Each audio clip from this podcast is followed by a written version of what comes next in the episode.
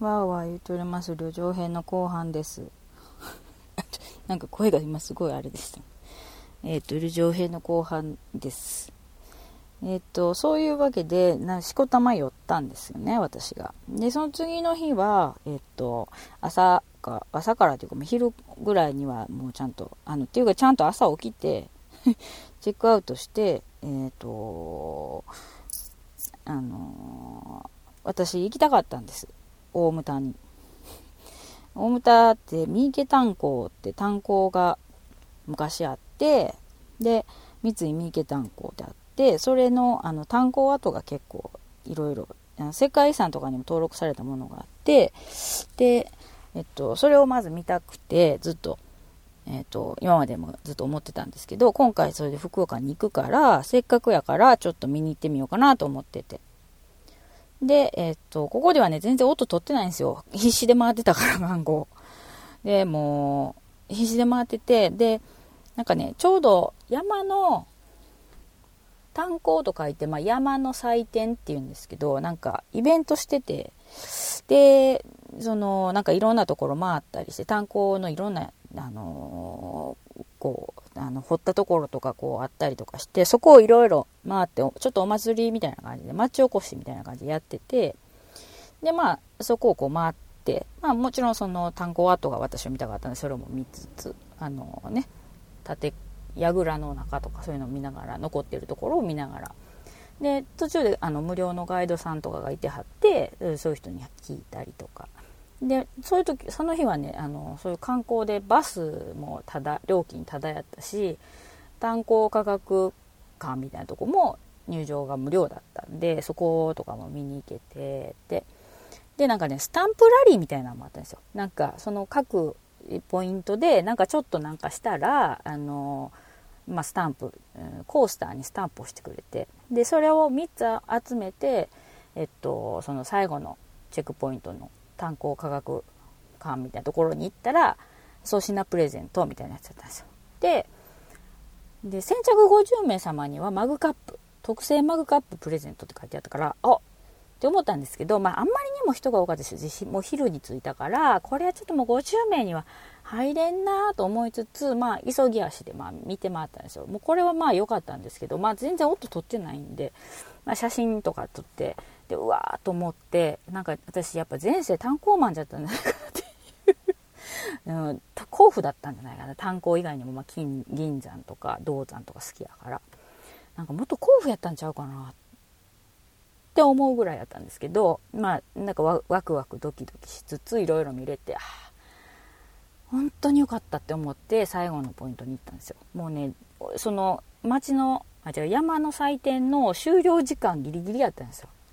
で行ってでそのチェックポイント的なこと全部一応3つコースターもらってたからでそこに行ってでこれやりましたって言って見せたら「あはい分かりました」って言って係の人がねなんかそうしないやろうなと思って待ってたらあの座席のね2人後ろの後ろのとこからガサガサって出して白い箱を出してきたんですよ。であれ？と思ってもしかしてそれはマグカップですか？って聞いたらそうですよって言われて、えー？って言って、もうないと思ってましたって 50名に入れてないと思ってたって言ったら、入ってますよって言って、いやー嬉しいって言ったんですけど、まあその嬉しいの声がもう酒焼けで 嬉しいってもう今再現できないんですけど、もうひどい声だったんです。声出てなかったぐらいなんですよ。でもそれで、あのー、持って帰りました。炭鉱マグカップを三池炭鉱の世界あの遺産の明治のなんか工業なんとかみたいなやつの中に入ってるんでそれのあのお祝いというか3周年みたいな感じのやつでしたね。持って帰って家族にね自慢したんですけどねちょっと怖いって 写真が印刷されてるんですよね。ちょっと怖いって言ってましたけど。私は大満足でそれをもう使ってますけどね。でまあそれ日はそれで帰ってきてまあなんかご飯とかも食べたりしてあのー、ちょっと美味しいもの食べてで帰ってきたんです大牟田で。はい。なんかお好み焼きと食べて。はい。あのちょっと教えていただいたお店にねちょっと行ってみたりなんかして。で、えーと、電車で帰ってきたんですよ。でホテル宿に着いてテレビつけたら、あ、そうだった、今日、日本シリーズやってると思ってチャンネル合わせたら、もう9回やったんですよ。9回。うん。野球がね。うわっと思って、点差見たら、うわってまた なって、あっちゃーでしょで、私、ああ、もう、やっぱり昨日、なんかその飲み、飲みながら話してて、あの、屋台でね、そこの川飛び込んだら丸が打つわみたいな言われて、で、もうほんまほんなら、もう飛び込もうかとか言って、いやでや飛び込まんでも打ってくれるみたいな、なんかそういう話してて、そのやりとり3回ぐらいやってるんですよ。丸打つ？え、飛び込むかな？みたいな。飛び込む、飛び込んだら丸が打つみたいな、なんか、そのそのやりとり3回か4回してると思うんですけど、それで、あっちゃー、どうしてあの時飛び込まんかったんやろ、私、みたいな勢いで残念だったんですけど、まあね、ナイスゲームを今まで繰り広げてくれたということでね、心の中で、ああ、昨日飲んだあの人たち、の中のホークスファンの人きっと喜んではるわ。って思って思って、えー、シャワーを浴びて寝ました。前の日ねほとんど寝てなかった。でも眠い 眠いってもうね電車の中でもだいぶ眠かったんですよ。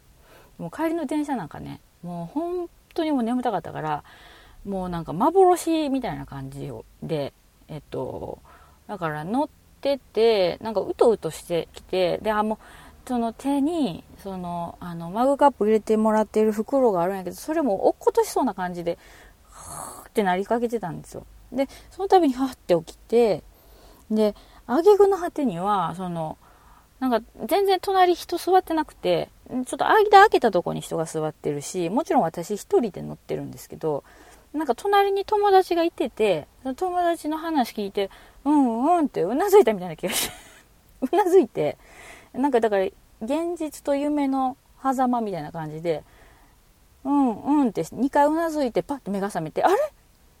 私さっき友達の話聞いてうなずいて目覚めたけどいやもっとそもそも1人やん？みたいな。って思ってなんかもうあかんかん危ない危ないと思って、まあ、終点がまああの西鉄のとこやったから天神か。だからもう全然平気やったんですけど乗り遅れる乗り過ごすことはないけど。なあ危ない危ない危ないと思って。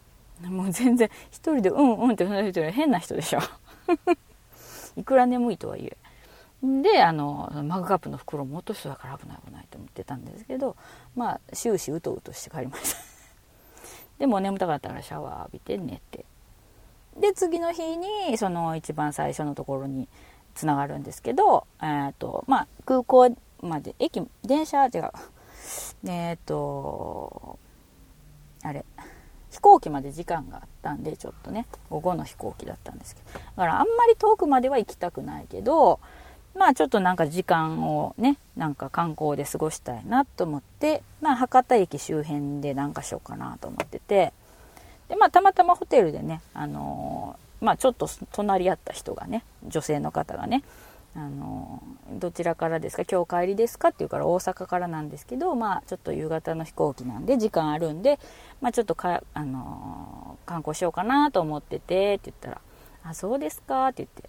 でまあその日はねあの昨日そういえばホークスがね日本一になったからちょっとお店とかもセールとかしてるかもしれないから見ていかれると見ていかれるといいですよみたいな感じの、はい、そっちの言葉でお国言葉見てて、ね、言うじゃないですかって言われて、見ていくといいですよとかって言ってくれて、あ、そうですねとかって言って。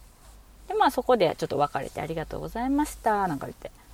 で、別れて、で、まあ確かにね、博多駅のとこってお店がいっぱいあるんで、チラチラ見てたんですけど、まああのまあそれもいいけど、まあそのなかなかね、あの敵地でね、あの相手がね対戦相手が 優勝す日本一になるっていう機会もなかなかないから、まあ、それはいいんですけどまあちょっと観光しようと思ってあのまずあの有名な櫛田神社っていうとこに行きました。博多の山笠とかも飾ってるような神社ですよね。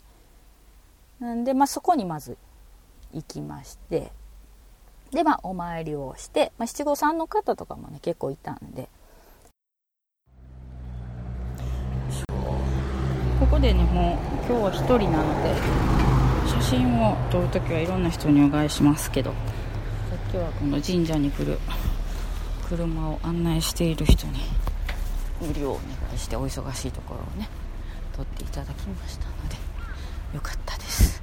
もう私のそれなんかちっちゃくていいんですよ。もう全然もうちっちゃい方がねどっちかっていうといいぐらいですから。では次は、えー、博町屋ふるさと館に行きましょうか。はい。ここもいっぱいいてる。七五三。あお祝い七五三。なるほどね。人力車が出ててお題は気持ち。年賀状に最適って書いてる。私は乗らへんけど。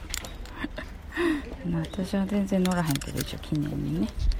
へえあでも私博多あでも七五三じゃないのに いいかな。あすいません。うん。よいしょ。これで。ん？で大丈夫かな。よしここが町屋。町屋町屋。と本日の実演は11時から博多織。経済産業大臣指定伝統的工芸品手織り技能収支博多織。博多の献上帯とかはねなんかすごいあれですよね。いい帯なんですよね。閉まよく閉まって。溶けにくいというか。ここは本日の陣博多人形。これは何のキャラかな？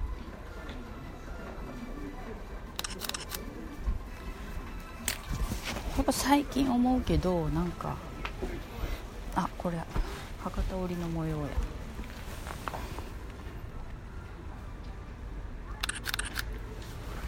いろんなこれ縦看板。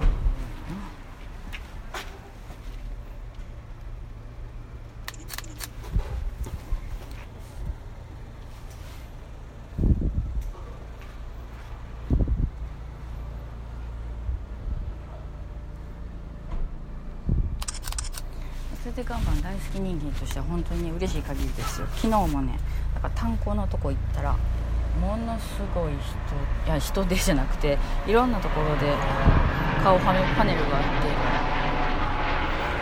っちゃ嬉しかったです。じゃあ博多に降りてもうプレハあ呉服と書いてプレハと読むのか。777年の伝統を言って入場は個人一般が200円。はいじゃあお財布をね出しましょう。なんかねにわか小銭入れの UFO キャッチャーみたいなのが めっちゃなってるんですけど。えー、っと博多の伝統工芸を。すごい館長さんのお願いします。大人一人ですはい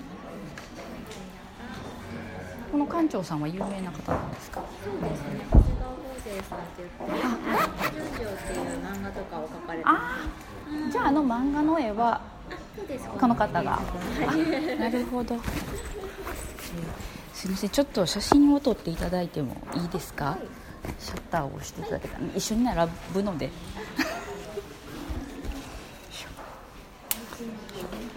すいません。なんとなく姿が入れば。はい。館長さんがきちんと。あいいですか？大丈夫ですか？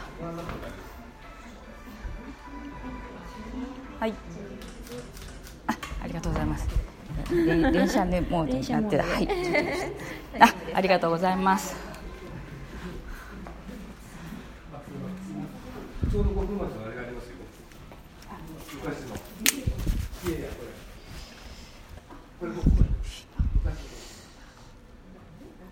ストップがある。なるほどね。漫画家さんか。あほんまや。博多っ子純情って書いてる。へえ博多か純路あ博多の出来事って書いてる弥生時代に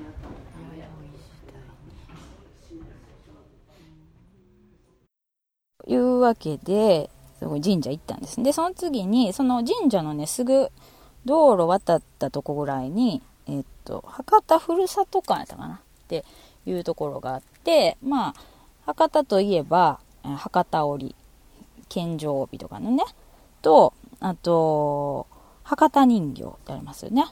それとかのそれとかまあいろいろ博多のあの名所とか、まあ、で成り立ちとかいろいろそういうのがのしてあるところがあって、まあ、そこをちょっとじゃあ伝統芸能的な伝統芸能じゃない、まあ、伝統芸能もあったけどおっぺけぺとかの。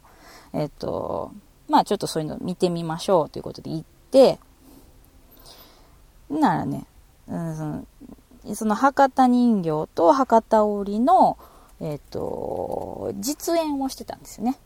なのでちょっと、まあ、それを見ましょうって時間あるからって言ってねで見てたんです。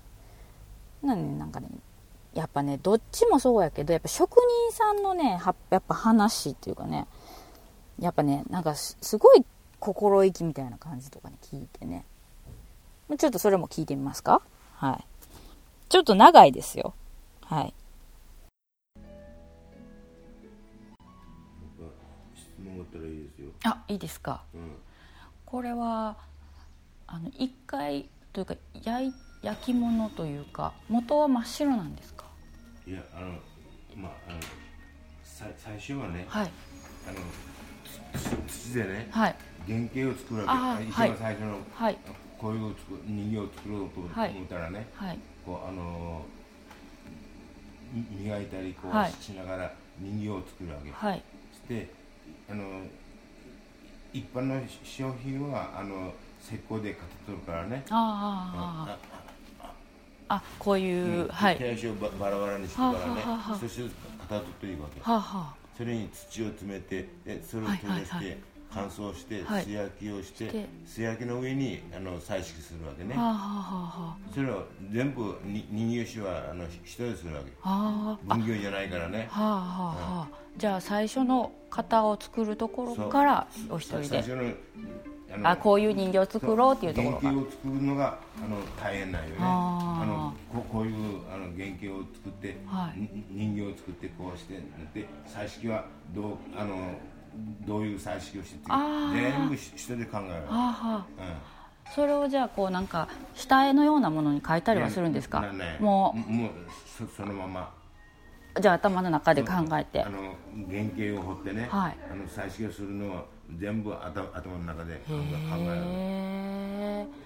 いもうあのいよっぽどデッサンとかそういうのはもうしないでね。えなるほど、もうあの原型をあのこうつ土でね、掘りながら、あの考える考えて。ああここはこうした方がいいなと思ったらまたそそれをこうしてから自分でから考えるじゃあこの着物のこのシワの感じというか、そうそうそうそう。いうのも全部、あのか型をと取るときはね、はい。あのここをひ広くするあのあああ厚くするわけ。ああはいはいそはい。したらあの取れるからね。はいはい。ここれはこうみみたいにこう、はいはい。な切ってね、はい。で3つに分けてから取取取るわけ。へえ、こう。じゃあこの着物の柄とかもこう見てたらちょっと微妙にこうちょっと違うような感じが。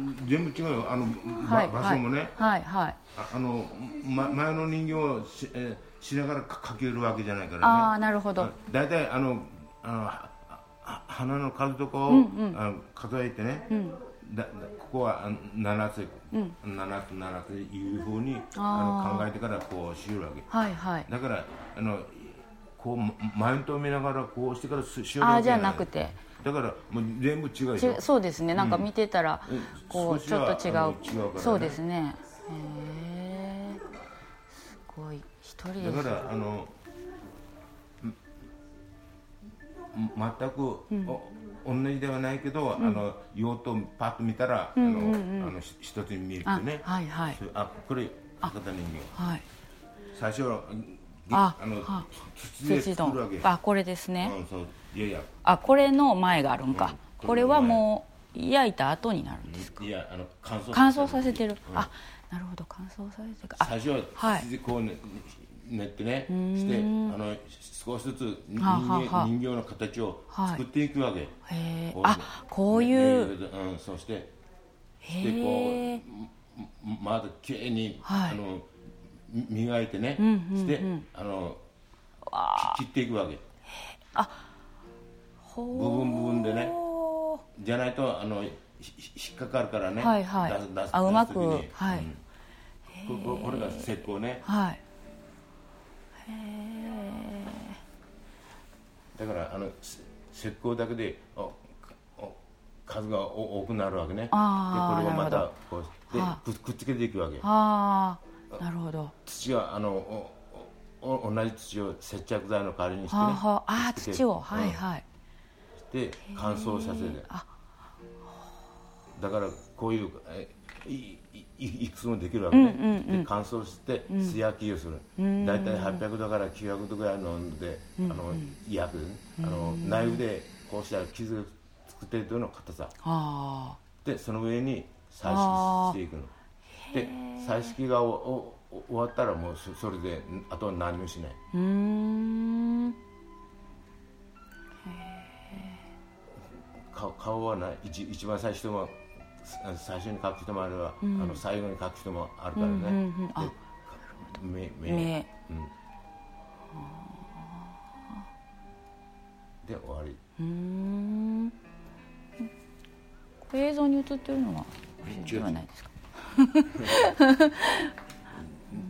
二度って言わないもうあのこっちは70いくつかなってるああそうなんですかいやあのこのあのはいかカメラ撮った時はな70にはなってないけど、ね、あはい。それが、うん。あのちょっと前というかあれなんですね、へえ昔あの私の祖母のところに博多人形飾ってあったなと思って。はい。うんだからお手本を見ながらじゃないから筆の迷いがなくこうスッと描けるわけですね。色とかも、だからあのこここれの場合はあの、はい。まだ全然あのああいいい色が入ってないでしょ？ああ、ね？なるほど。はいはい。あの花びらのこう中心というか、中心をしたり、あのチョンを打ったりね、はいはい。このいいい色をつけたりしてないでしょ、あそうですね、うん。へえなるほどねそうかすごいなまあ、あの一本一本違うからね、うんうん。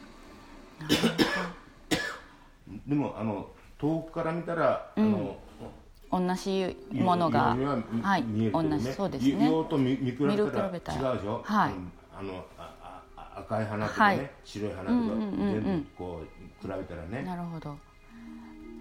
だから家に買って帰ったりするとこれ一一つを買って帰るからこう見比べることがなくてこうやって作ってあるところを見るとあちょっと微妙に柄が違うなっていうのが分かりますね。あのここういうはい。ここはねあだだいたい一緒やけどね。あはい。ああ花びらだけはちょっと違う、うんうんうん。用と見見比べたらうんうね、ん。そうですね。大体のか数だけあの数えてね、はい。しよるから。へえなんかこうちょっと枝ぶりとか、うんそうそう。ちょっと枝のこう太さとか、でば場所とかね、はいはい。全部違う。いい一本一本前のを見ながらこうしてしうわけやないからね。じゃないから、へえこの着物の黒のところにこうちょっとこうはい。金が混ざっとるようなのは、なるほはい。あの金を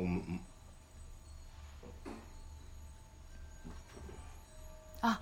こうして、はい。あのき金の混ざったのをねうう上から塗るわけ、うん黒の上からね。あ黒の上から。ももう一回ね。このうう薄いの,、はい。あのそそのためにも、この黒の中に、うんうん。あのいい岩手言うてねはい。小さいこういうこの混ぜて塗っとるからこのあの金でもう薄く塗ってね、はいはいはい。ムラが出らんわけ。ああそうかそうですね、ムラムラなくこうそうそう。どっかが濃いとかがなくてこう、うん均一に塗ってる。はい。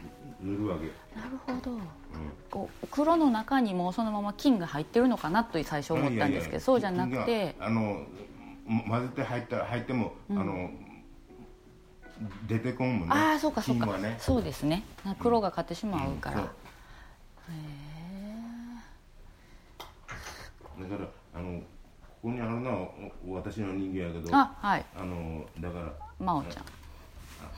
博多人形の場合は何を作ったらいいかという制約が全くないわあけね。な何でも作ってなるほど。おお男もんでもあの、女性でもね何でも作ってなるほど。だからあのススケートしようとかね、旅路とかあねあはい。あのじ自分の好きなように作っていい、うんうんうんうん。だから原型から彩色までとにかく原型から彩色まで全部あの一人でするっていうことだよへね、えなるほど。細かく教えていただいてなるほどと思いました。すごいやっぱ塗り重ねていくんですか？そのさっきもこの下あのの赤いところを塗っていらっしゃった黒いの塗ってあの、はい。光るのを塗って塗って。でこの山みたいなのをこうあはいはいはい。描いていくわけ、でその次はええええ枝を描いてね、はいはいはい。花びらを描いてこうずっと塗り塗り足していくわけ。であのこの枝のちょっと緑色があったところでこう影というかを出してとか。ここのは葉っぱもあの金で割,、割っとるってからね。あーあーなるほど。一つ。はいはい。こうしてあの全部一つ変えていかないかんそうですね細かく、うんうん。へえよよーっと見たらあの、はい。なっとでしょ？なってます。あのちゃんと歯のこう金ではい。わ割っとるでしょ、はいはい。でここもね、はい。あのここのとこも、うん。ああ金で、はい。あのああのいいい色をつけて、はいはい。その上からあのこの金でからこうしてしとるわけまたあのあれめめんどくさいよ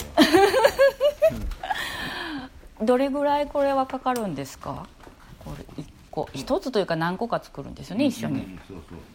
あのあのむ昔や昔だったら、あのあの何日に一本からできるんだけどもう,、はい。病気して以来あのあさっさとできんからうね、ん。でもまあ確かにこんだけ細かくしてたらもう神経もこう集中してこうしないといけないし。へえなるほどね。私がはい。脳出血を起こしてるもんやからね。あああの右側があの本当言ったらあの気気管とよね。ああはいあでも筆をこうしっかり持って書かれてましたね。しっかりも持ってから知ってるけど、はい。あの昔やったら、うん。こう線や線やらんとこをね、はい。スーッとかかけかけとってよあーはい。もうあれそういう仕事はできん。ああそうですか。だからこう書いてあの、ちょっと出たけんあままた消してからこうしてからしようって。なるほど。い今はね、へえああなるほどね。うん昔はそこももう迷いなくスーッと引いて。スーッとあのか顔なんかでもね、はい。スーッといきゅうとと。もういいい今は、あの書いたり消したりが結構なな出てきたもんね。ああそうですか。でも,、もうそう消したりとかもしてしながら。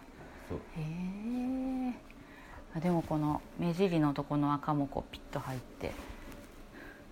まあ、そそれは簡単やけどね。点を打つような感じですか？いやいやああ顔ね。うん。あ。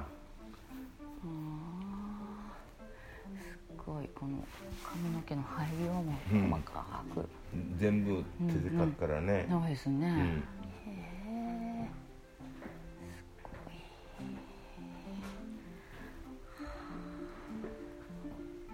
い。もう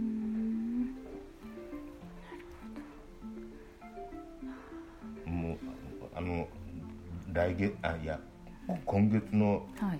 16日が誕生日やからね、あそうなんですか。もうあのだから70になるあ。ちょうど。へえ。おめでとうございます、そうなんですか。めでたいかどうかい。いやいや。へえ。でもあそうか。でも長くおいくつぐらいからし始めたんですか？私はあの二十歳ぐらいから始めたかあら大体あの50 50年年ぐらい。なるんでね、ちょうど私も今日が誕生日で。あ今日はい。今日は。たまたま。よよ4日。4か。はい4日なんですけど。あ8月あいや11月の。4日。はい。私が11じゅ月16日。おめでとうございますお互いに めでたいかどうかな70になってきてるんですよ。いえいえうーん。なるほど。そうか。はい。誕生日が。はい。同じ月ですね。近づいてるですね。本当ですね。でねあのさっきさっき言ったようにはい。こう消えたのはいい,、うんいいけども、うん。近頃さっといかんから、あの消したりが多いわけ。うん。じゃあ例えばあの白をもう一回重ねて塗ったり、うん。黒のところを塗ったりしながらってことですか？塗ったりししながらね。せん。んともうむ昔みたいにさっといかん、うん。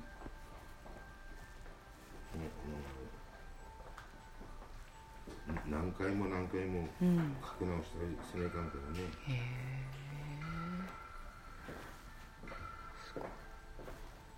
あれですねこうやって話を聞くとその大変さがよくわかるけど、どうしてもお店で売ってるの見ると、なんかこう糸も簡単にって言ったことはないですけど、うんうんうん。そこまでの大変さがわからないというかそうよ。うん、きちんとしたこう細工というかこだわりとかがあるっていうのが博多人間の方はもうあのいいろんな道具もね、うん。あの自分で作るわけ。ああ道具も道具から作るんですか、ほあのさっき言ったように、はい。原型をあはい。掘る時なんかはね、はい。あの竹の串とか柘植の串ではい。あのと作る作る作るわけ、自分が使いやすいようにね、ああじゃあそれぞれ人によってその違うもので、うんそうですね。手に馴染んだというかじゃないとこう、細かい作業が、いややっぱり違うですよね、うんうん。顔とかも綺麗につるっとこう 仕上がってるし。うん、あのむ昔はもう,、もうちょっとあの綺麗に生きよったけどね。そうですか。なかなかですね。うーん。だからこういうところにちょっと出たりしてるでしょはいはいはい、ね。うんうん。それを修正して。昔だったらこうでままっすぐかけたけどはい。ここで出てからなるけうどなーん。それでもあのこのちょっとしたとこをうん。見極めてね、うんうんうん。あの修正するのも対応が大変やけど。そうですよね何回かこう塗り重ねていくとか同じ色でもちょっと何回か塗ったりとかするんですよね、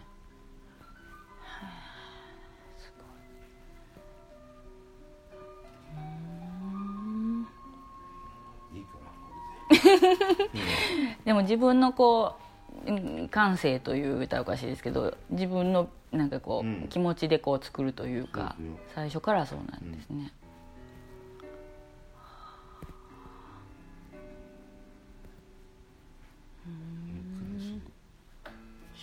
するのも大変。うん。ほんと細かい作業やから。またその筆の扱いが難しそうですね。細くてうん、うん、こうなんか塗るのに。そうね。うん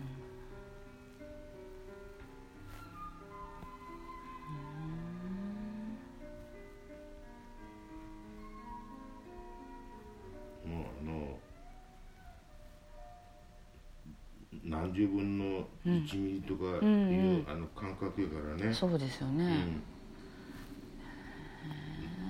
うん、何センチってこれじゃなくて、ね、そうですね。でまたその機械とかで同じように半押したように塗るんじゃないですもんね、そうですね。うん。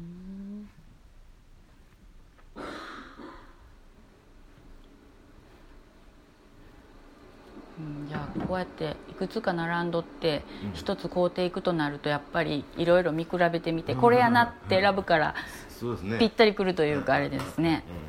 うん。まあ店にはいあのい一体でしかなならあんけどね。あなるほどなるほど。時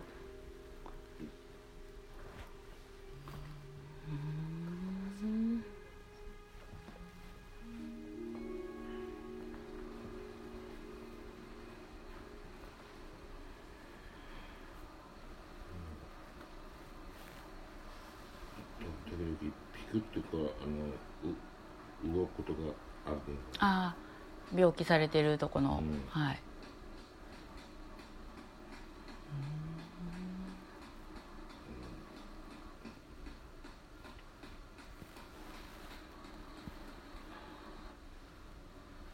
目もあんまり良くないけんさいやでもでももうそれ細かい線が、うん。体現コー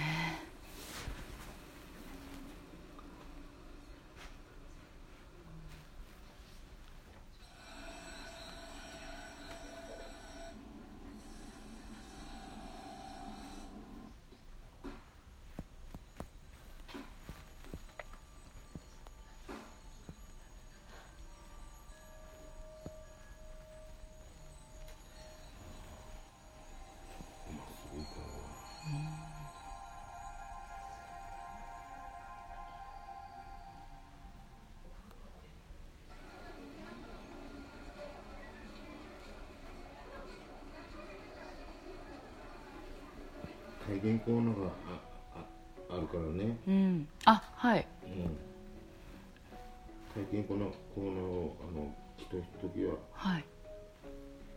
その人に、あのおお教えるからね。あはい。いやでもすごい難しそう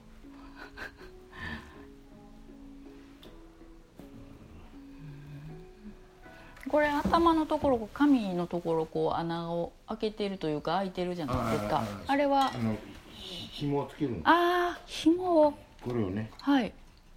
こここれを通してからはい。あのむむ蝶々結びしてねああはい。ここをあのた垂らしてから。ああ本当にこう結んであるように。へえそのためにねうんうんなるほど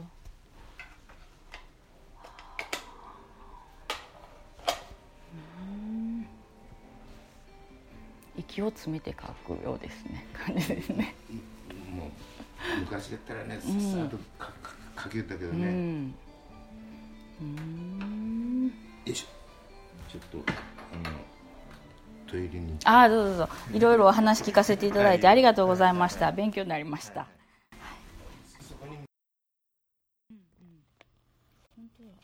この糸とこの糸はやっぱり太さがちょっとあ同じなんですか？へえその時によって使ううんうんそのタイプが微妙に違うかもしれない。大体。へえすごい。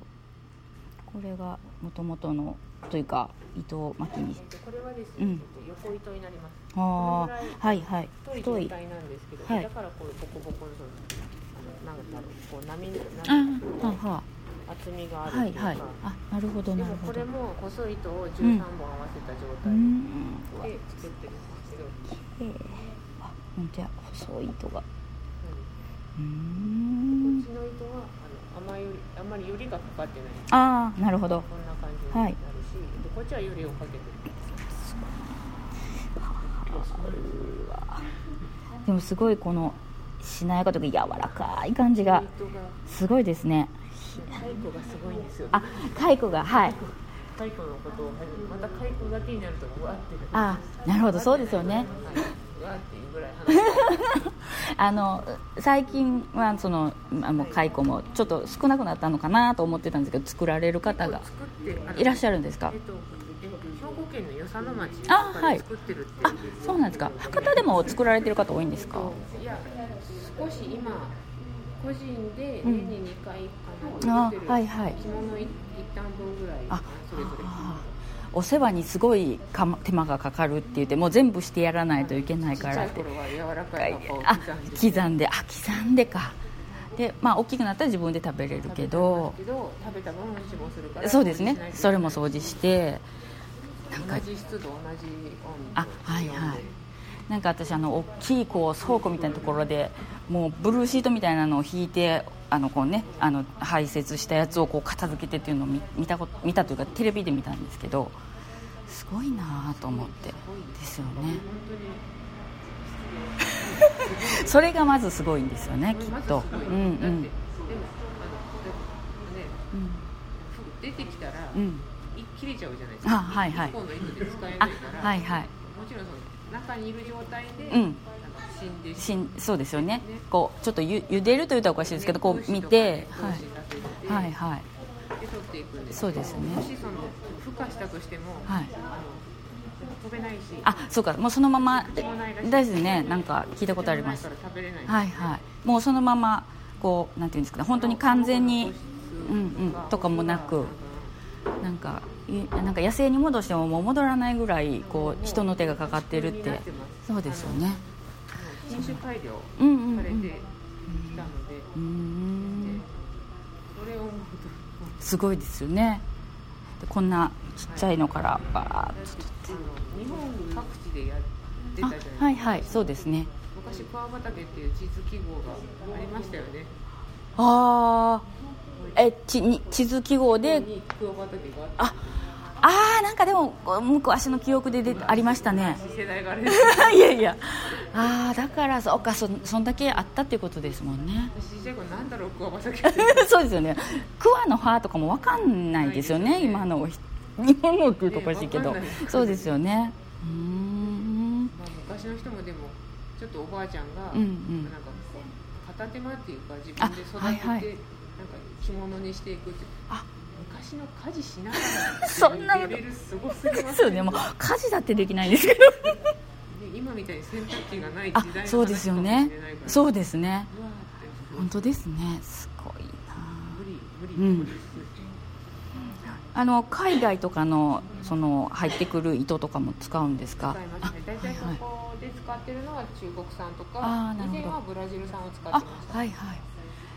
なんかあの野産っていうんですかねなんか、はい。あの自然にいてる外国外国とか自然にいてる蚕さんから入入った糸糸とかってちらっと聞いてなんかそんなそれそれやとまた日本にいてる蚕と違って糸のなんか強さとかなんかそんなんが違うんですって違うんですか？はい聞いたことある。色も違いますよね。え？色も。あそうですね。なんか緑がかったりこうきオレンジとか黄色のはいイタリアなはいはい。あオレンジかオレンジまあかちょっと変わるかもしうんれないんですけど、うんうんうん食べるもので。あそうですよね。さすがイタリアみたいなそうですね。なんか違いますね。分解できない色が出るああーなるほど。あーそうかそうか。そうですね。じ体の中で分解したらもうそれが排泄物で出るからそれが体に残ってっていうことです。まあ、ああとその最近の研究では、あのもうい色色を決めた状態で出す。はあは雲の糸みたいに切れないはい。糸も作られてるってあへえ。いう話です。すごいですね。磯江さんによるとあ。まだ商品化できてないけど。あすごい。もうそういうふうになんかもうテクノロジー化してるというか。へでえ。あの蚕の研究球がすすごいんですね。すごいまだ全部解明されてあない。なるほどもうちょっと謎な感じですね。へえすごいですねすごいですね。すごい生き物が入ってて。それを最初に考え出した人がまたすごいですよね。ですよね。あの丸いやつから糸が取れるなんて 誰が想像するね。えそうですよね。本が考え作るのはすごいいろいろ本当すごいなすごいなな。すごい。あいやでもそうやってでもすごいなすごいなって思いながら作るから。こういう機械も明治に入ってからできたんですけど、うんうん。あのそれまでは折る人と模様を引っ張ある人がはいはい。一緒にこう人が上にいてはってこどうそうですよね。それをまた考えついたのかっ考てえついて。じゃあこれでやりましょうかってこうね。私たち書物でしか知らあない。はいはいそうですね。うーんだからね単純な機械そうかでもギッコンバッタンってこうねしてで糸通してって。でもまあこの数というか仕組み見たらものすごいですけどこれこのなんていうんですか型というかここれも。これができたからまた、うんうんほらあの拡散できるようになったしいあろんな柄ができるようになったし、それは本当すごいな、うんうん産業としてもうんあって、いろいろ進んだんだなと思うと、でもその門紙がないない時期から作られてたんですよね。はあこれがなかった時ってどんなどんな作業だったでしょうね。でなんか模様も考えながら織るっていう感じですよね。で多分ね分かんないぐらいですもんねなんか気が遠くなるような作業ですね。ですよね。現状柄のこの、これ模様って、はいあのこれが一つじゃないですか。なんかまあどあどっちでもいいですけど、はいはいででもこれ一つって思うのの、うん。うん。これを半分に割るとあ。反転しただけなんですよ、うんうんうん。だから言ってしまえば折折るのに分かりやすいんですよ。間違ってたとしてあもあすぐ直すって戻せるっていうか、あわ分かりやすいですか？なんかもうだからもうこう織り込んでるからどの糸かな まあ引っ張ってるから周りかなんかま分かりやすいですへえ。修正かけるときにあ違った違ったみたいな。それはでも素人からは全然わかんないですもんね。全然多分わかんないですよね。いやいや多分もうそれは技としてついてるから。いやいやいや。このこれだけでこのこのね、うん。たったこれだけでで模様が成り立つ。そうですね。いですごいですよね。これこれ見たらその過程が少しわかりますね、うんこう縦糸だけがあって、うんうん。へえでもこの裏のこの部分が模様になってるなんか織物のなんかあるんですよはははだからこう裏表っていうとおかしいけどきちんと裏も模様になってるし表から見るとまたそれもできてるしりやすいかあのどこを伝わってあのうん。伝えられたか分かりませんけど、うん。うんあるんだろうなと思って。ああどこかにも同じような原理とか同じような本に書いてあること以外に空想してるんですでもそうですよね。どこかで同じようにしてる。作ってると分かるかなとかって思ったりして。あ行きたい行きたい。どっかになんかその時代に行きたいあーすごい。やっぱり職人さんのでもなんかそれね想像っていうか作ってれば分かるし、うんなんかほら日本人の体型って着物体うん型うんじゃないですか、やっぱり、着物着てる方がなんかしっくりくる歩き方だとかはいはいはいはい。韓国の人と全然違うじゃ中国の人と立ち方も違うし。あそうですね。なんかこう帯でここを支えるような感じでグッと締まるからなんか着物着てて長時間歩いてても私みたいに筋肉がないと腹筋とかがないからすごい長く歩いてたら洋服やとしんどいんですよ。腰が痛くなって。でも着物やとそこ締めてくれてるから長いこと歩いても楽なんですよね。ずっと着てるあのおお店の方は呉服屋さんはあれでそうですよね。でもここが弱くなってるって。そうか。助けられてるから帰って。う。んうん。でもあれ着てるから長時間お店にも立ってられる感じがしますけどね。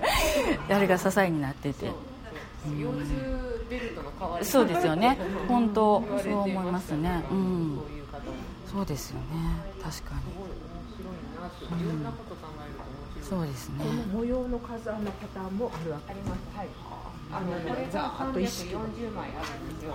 で340枚までいったらまた1になる。つながるようにこうちゃんと設計されてる。うーん。あの一枚一枚が340枚。あいえいえこのセットがね、はい。セットで340種類。40枚。40枚。20枚です。すごい。えっと横糸1回通るので1枚なんです。であのこれ全部回すと30センチぐらいかな。それをずっと繰り返していく。あ全部回して30センチぐらい？たったこれをこれだけで30センチぐらいしかできないってことですよね。まあよくもあそうかそうかこれだけ全部回して30センチいくらそれに助けてもらってそうですよね。すごいですね。一方の帯歌2メーターとか。うん。す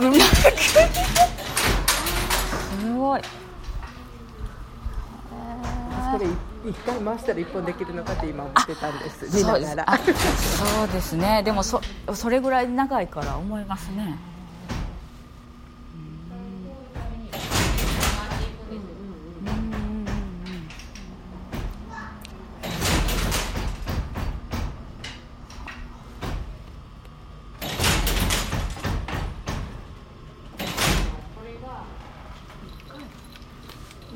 一枚一枚がこの一枚がこれこれで一枚横横一糸本でで一枚でこれこれこの幅の指示を出してるんですよ、一本で一枚一枚でここの段差っていうのは色い色の違いどれですかここここに柔軟に負担があのこれはあの柔軟段あるんで、これが十十二十二十二十二十二っていうかな。なんかこちょっと分かりにくいんであすけど。だからこういうこういう風になるってことですか？こういうふうになるんですか？そうではなくて違うね違うかうん違ううーんととにかくこうあの。う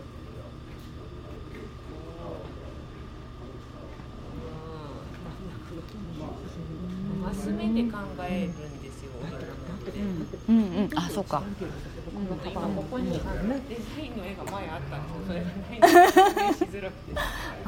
で。もそうか格子で考えますね縦と横の糸が結局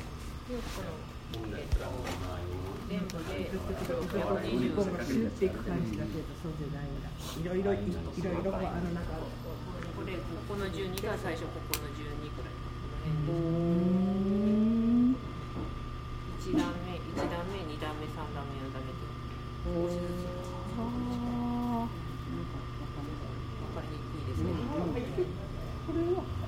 感じで考えた方がいいのかな？いやいやこれはやっぱこうなんですよ。ーあそうか。おこれはこうなんです。あこういう感じか。うん。これはこの1枚にこの全部の情報が詰まってるんですよ。はいはい。横横糸が。ね。だからこの横が横糸なんですよか？これ1枚。これ1枚がこれの1本の横糸ってことですよね。でこれにまた縦糸が組んできてでもそのその横糸長い情報をい細長い紙でやるとなまた大変じゃあないですか、そうか幅それをがギュッて押し込こんなんのがにあ分けてるような感じです。あなるほど。そういう作り方か。っていうか作りか。なるほど。それでどうしてこう折れるかがさっぱりわかん なんか言葉では聞いて分かるような。単純な仕掛けではあるんですよ。織物って縦糸と横糸をどこで交差させるかじゃないです。か、うん。どんなそれでもどんな生地になるかどんな模様ができるかうんで、うん。でこれは穴が開いてるか開いてないかで、うん。あの横にここから見えない横の方が動くか動かないかす。るん。ですよ、そうするとこの縦糸をあの支えてるここれこれが上がるか上がらないか、ということで上がるとその横糸が通ることによって、あのその模様ができていくっていうか、わかるけどこれがどうこう伝わるかが中を見な。いとわからない。でもうまくその上がって通るところと通らないところとが糸かかるから。本当に説明しづらいんですいやでも確かに。横の針も、うん。あの変な変なところ穴が開いてるところ、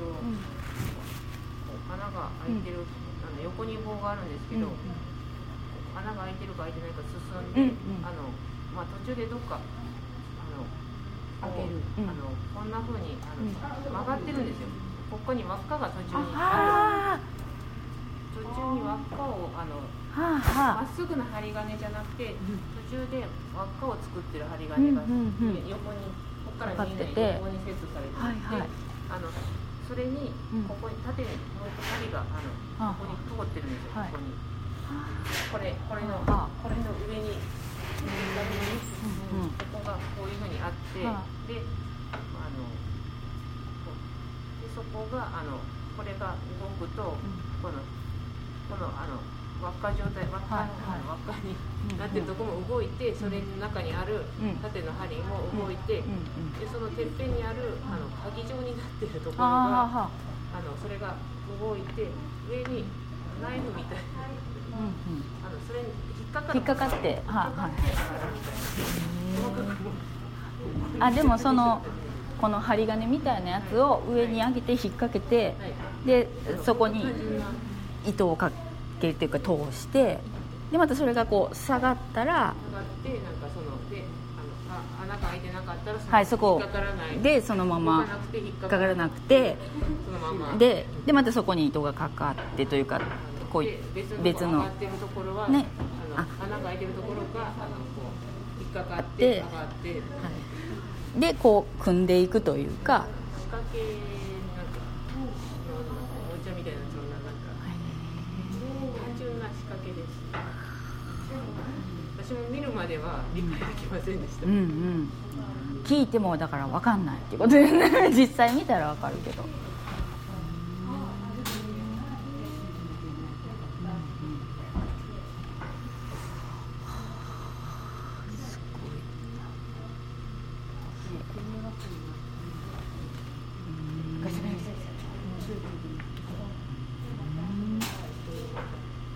織るものによって使う大体同じような道具を使ってるんですよね、織るものによって使い方を変えたり微妙に違うんでちょっと見てみると同じものはないのって言ってはっきり言うと微妙に違ってくる旗も同じサイズではないしだからあの私たち大工みたいなことをしてああやっぱり機械も直したりはい、上の上に入ってあの触るとあれ機械油まみれになるしあの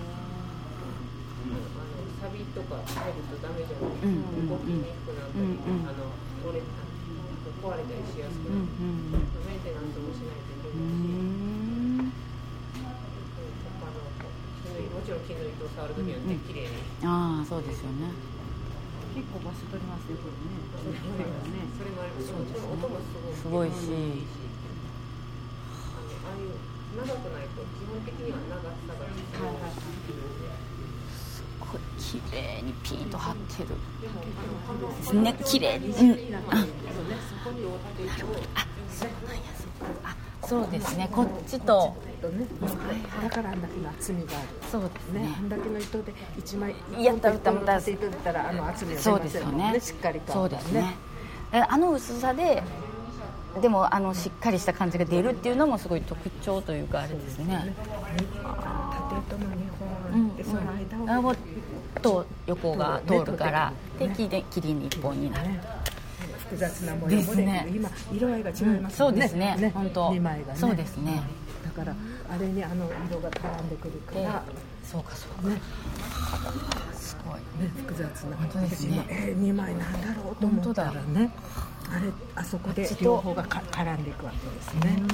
そして厚みとあれがね色合いが複雑に、もうあそこの見ただけでもすごい数。そう。あそあそこで縦と横横がこうそうですね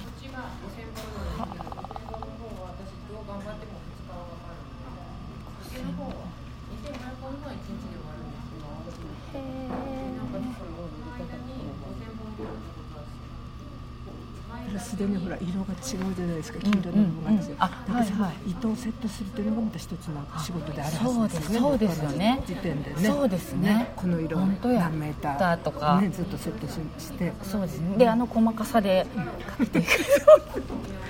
目がもう疲れるすごい重なり具合を重なりすぎてもいけないし書きすぎてもダメ書きすぎるとあんまりにも広がっちゃうと綺麗な記事先生が思う以上に複雑ですね。そうですね。うん。ねそうですね。でも実際やってる方はねあの単純ですよっておっしゃるけど そう。折る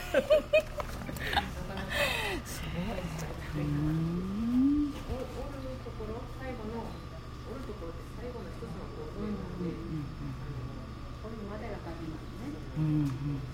折ってって言われると折るだけじゃなくてああそうか道具も整理せな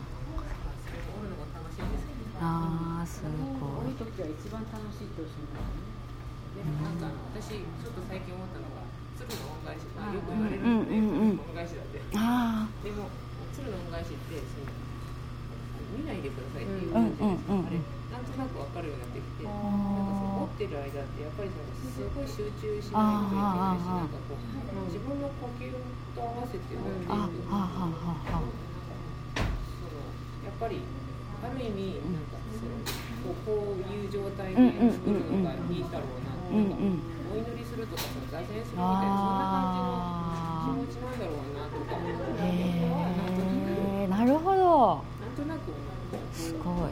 あとあの七夕の織姫さん。もあはいすごはいい織物やる人ってすごいこうだから、こうなのだから恋愛にバーンって。すごい。ええそういうところですごいですねその考察は。なるほど。いやでもそういうところはやっぱり追ってる実際にやってる方じゃないと思いつかないというか感じないですもんねただただ大変なんやなっていう。ことしかあそうですよね。縦のはい言ってください。縦糸しか見えないんですよ。た博多を見て。はあはあはあ横糸が私って言ってるんですよ。私見えないやみたいなああそうか。か隠れてる。隠れてるななるほどね。それを中島みゆきに言ってあげた方がいいんじゃないですか。こうですよって。ええそうですよって言って。ねあのでも博多堀のその横糸は、うんうんあの光沢さっき言いましたよりがあん。まりかかってないあはいはいはいはい。光沢がより出せるようになってると思うんですよだから見えないん。ですけど、中にどんな何どういう色を入れるかによって、こう出来上がりが違うん。だろうなと、ははは。はなんかここから見ててもその光の加減でこの模様の輝きが違うというかだから見えますもんね。だから同じピンクでも青っぽいピンクだと透明感が増すしああの赤っぽいピンクだとちょっと落ち着いたような。あありがとうございます。ありがとうございます。ご一緒させていただいて。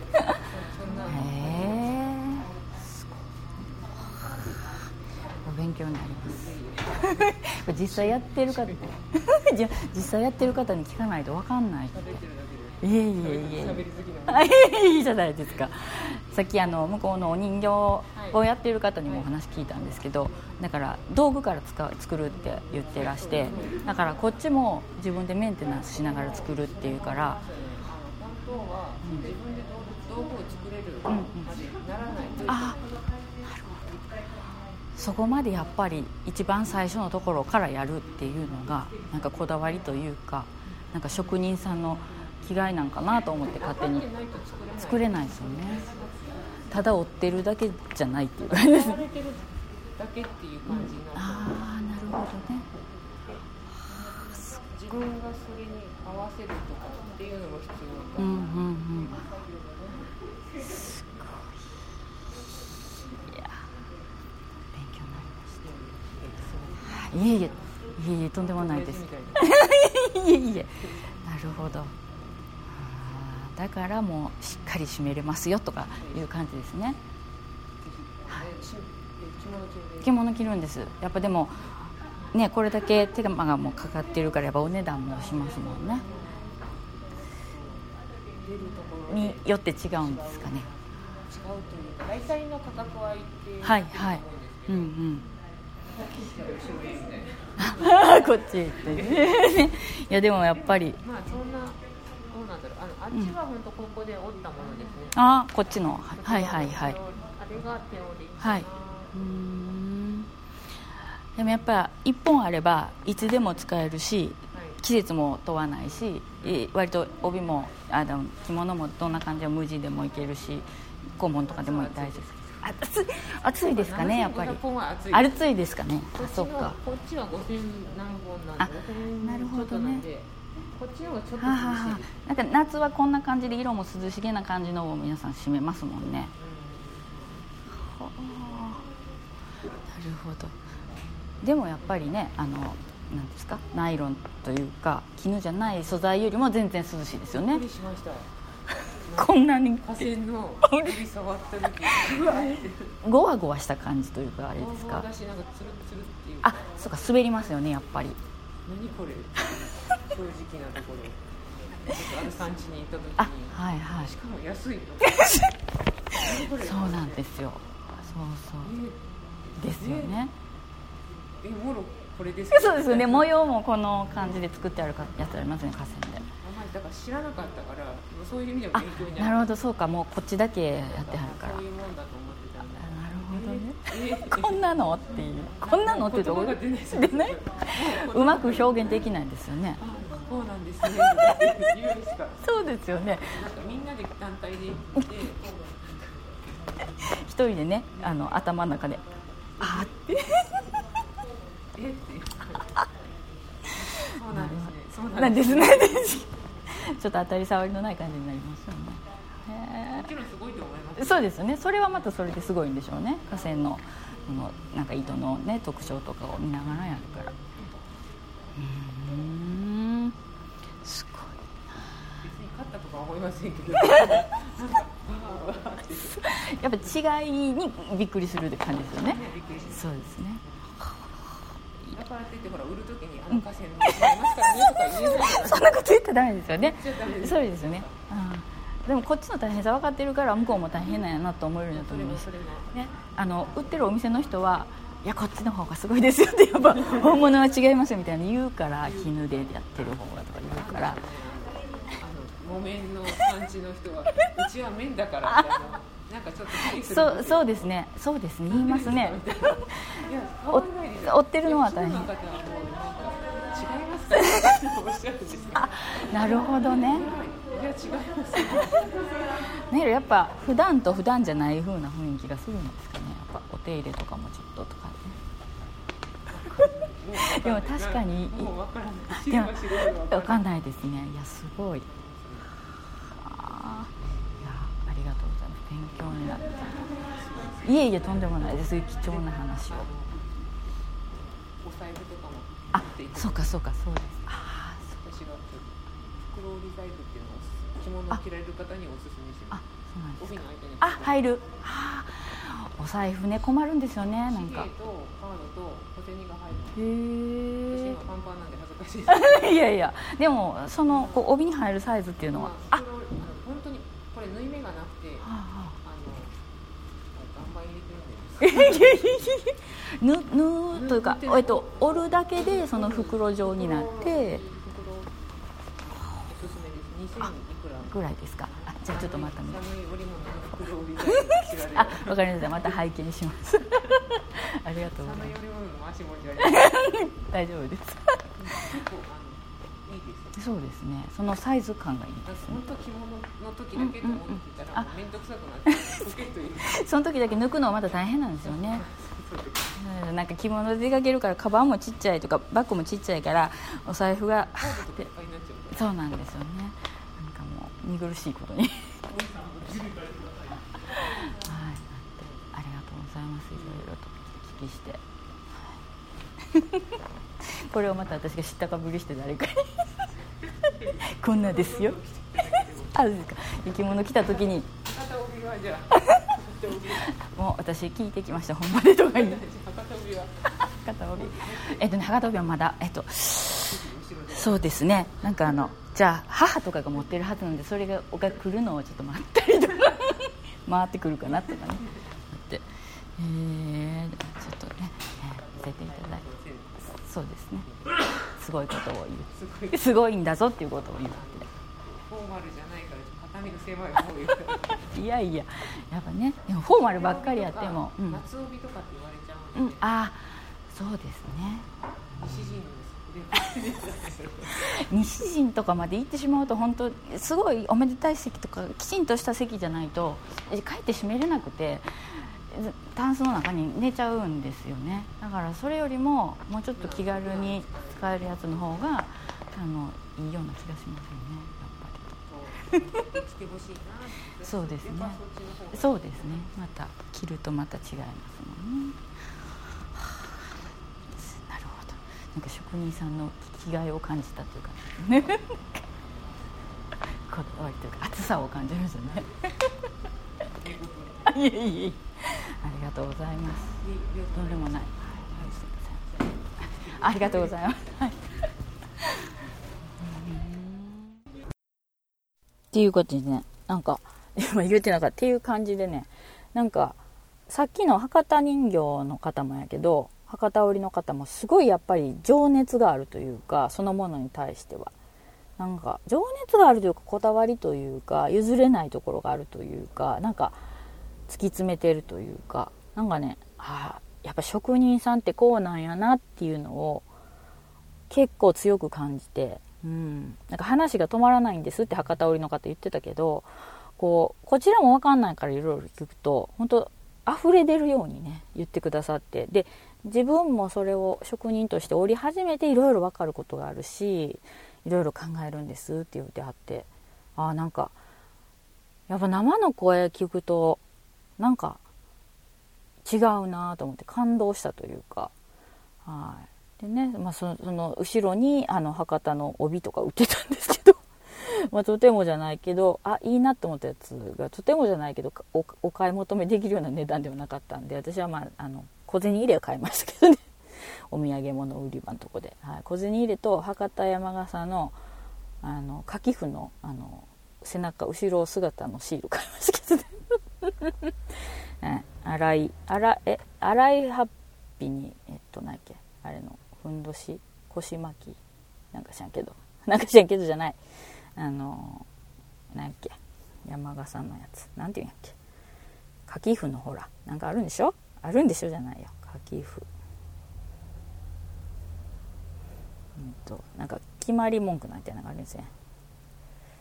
えっ、ー、とえっ、ー、柿譜書き手とか書き譜のことなんか。あ締め込み。そうそうそうそうそう。命綱みたいなやつね。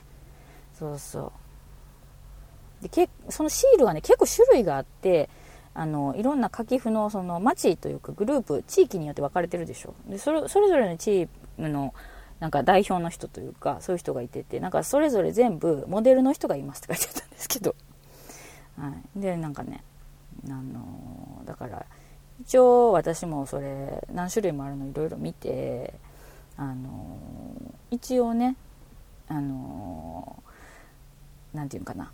私が男性の後ろ姿とか、まあ、まあ、好きなやつがその筋肉運動しててこうお尻のところの筋肉にちょっとこうへこみができる。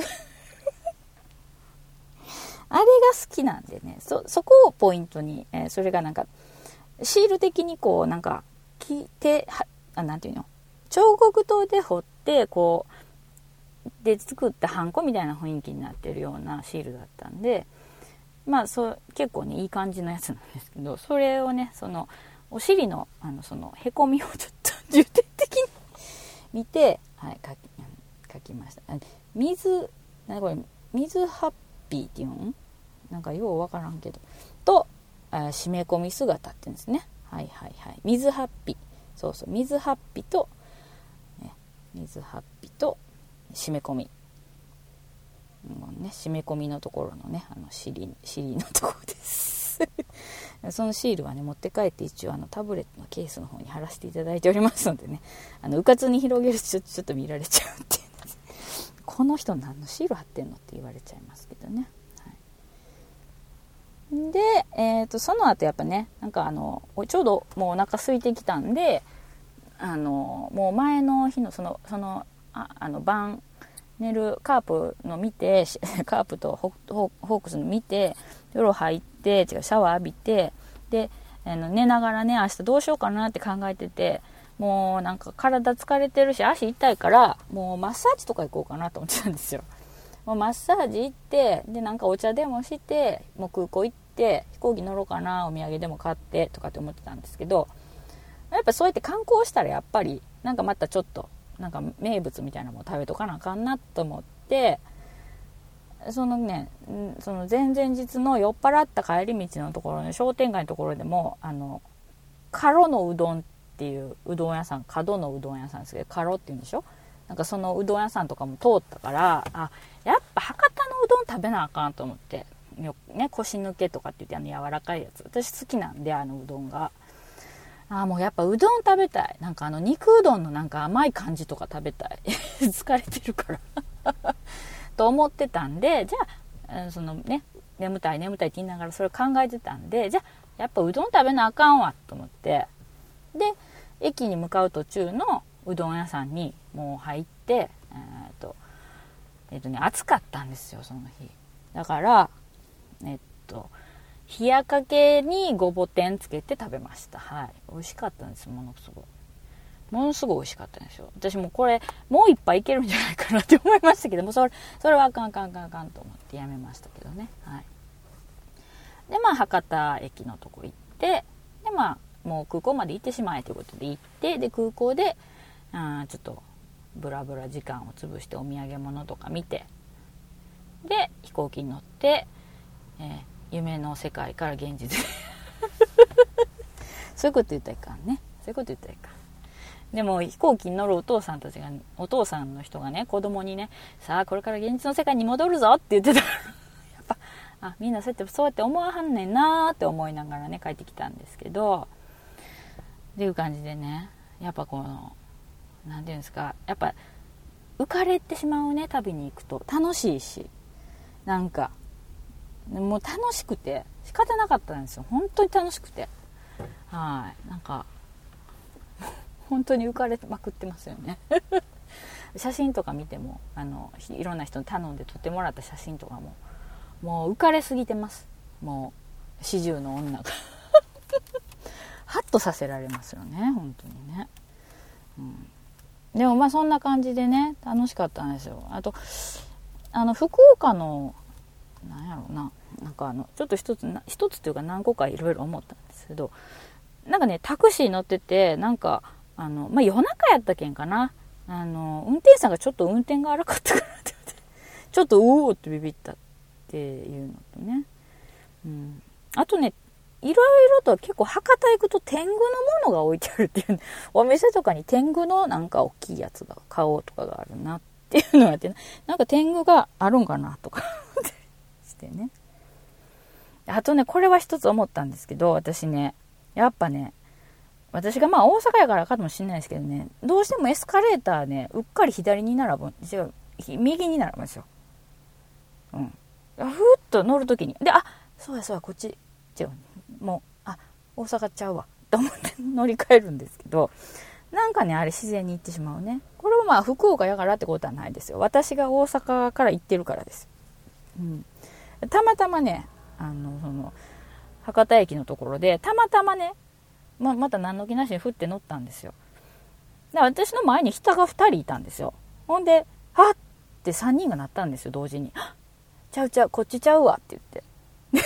どうもね、前2人カップルもね、関西の人っていうか、大阪の人やったみたいで、ふーって何気なしにその人たちも乗ったら、ついつい左に立ってしまった。で、私もふーって乗ってるから左に立って、たまたま3人が並んで、で、あこっちじゃないって言って右に 夜っていう出来事があって、で、あの、思わずね、あの、大阪からですか？って聞いたら、あ、はいって言われて、私もなんです。で、みたいな。いや、なんかもう、ね、たまたま3人習いましたけど、なんか、なんかついついですよね、みたいな。